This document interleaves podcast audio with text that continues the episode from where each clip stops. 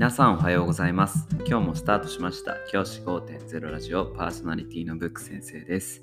僕は現役の教師です。学校で働きながらリスナーの先生たちが今よりちょっとだけいい人生をくれるようなアイデアを発信しています。より良い授業、学級経営、働き方、同僚保護者、児童、生徒との人間関係、お金のことなど、聞かないよりは聞いた方がいい内容を毎朝6時に放送しています。通勤の後から10分間聞き流すだけでも役立つ内容です。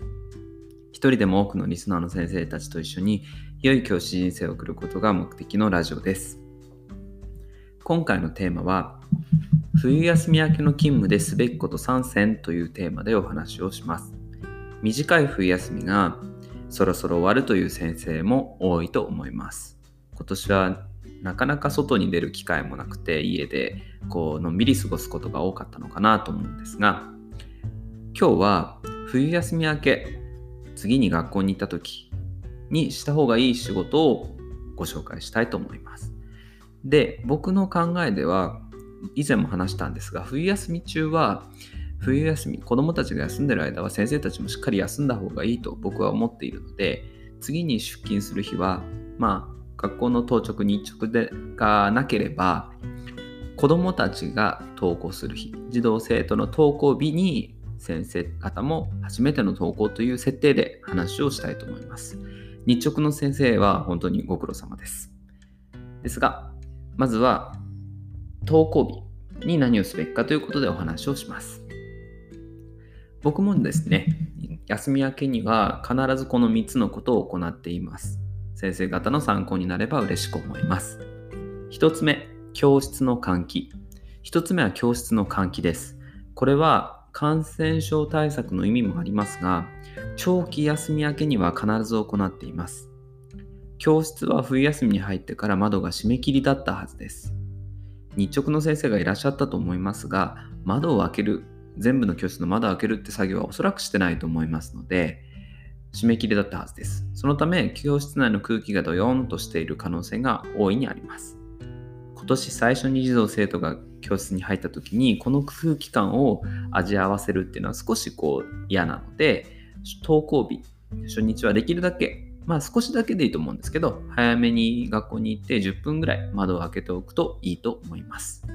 この時期寒い時期ですので、まあ10分以上開けてしまうと教室寒くて児童生徒が来た時に寒いっていう風になる環境の先生もいらっしゃると思いますので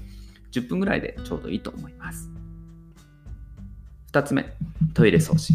トイレ掃除も初日に行いたいです。これは冬休み前にした方がいい仕事としても以前のエピソードでご紹介しました。トイレが綺麗だと気持ちよく生活できるというのが僕のこれは経験則です。もちろん科学的根拠があるかと言われたらおそらくないと思うんですが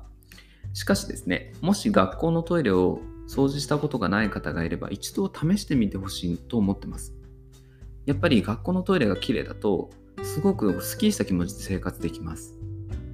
ですので僕の場合は初日学校に行った時に職員トイレ先生方が使うトイレとあとは自分たちの学年自分が担当している学年の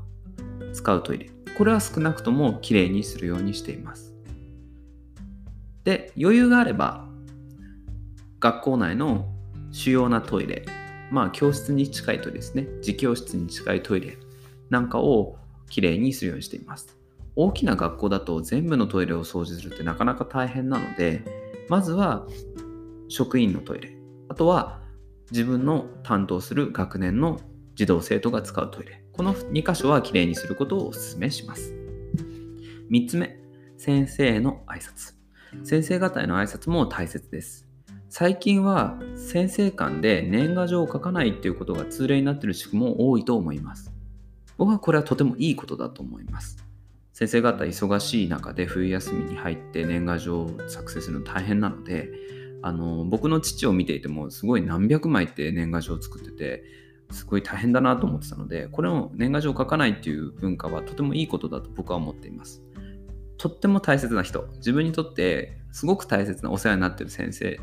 には書いても構わないと思うんですけど仕事を減らすという意味で年賀状を書かないっていうのはまあいいことかなと思っています。年賀状を書くこと自体はとてもいいことだと思ってますが、あの、先生間で義務的にやる必要はないと僕は思っています。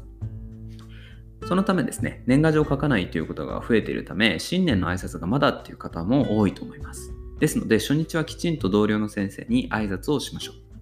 僕の場合は特にお世話になっている先生は一筆線を書くようにしています。主任の先生、学年の主任の先生や部活動を一緒に指導する、してくださっている先生、事務の先生などに一筆線を書くようにしています。昨年は本当にお世話になりました。今年1年もよろしくお願いいたします。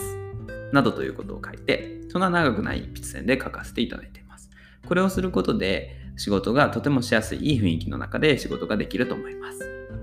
以上3つまとめると、1つ目が教室の換気。10分ぐらい朝換気をしておくことをお勧めします。2つ目がトイレ掃除。自分が使う教職員トイレと自分の担当している児童生徒が使うトイレの掃除。そして先生方への挨拶。特にお世話になっている先生には鉛筆線を書く。この3つをすることで、いい2021年のスタートができるはずです。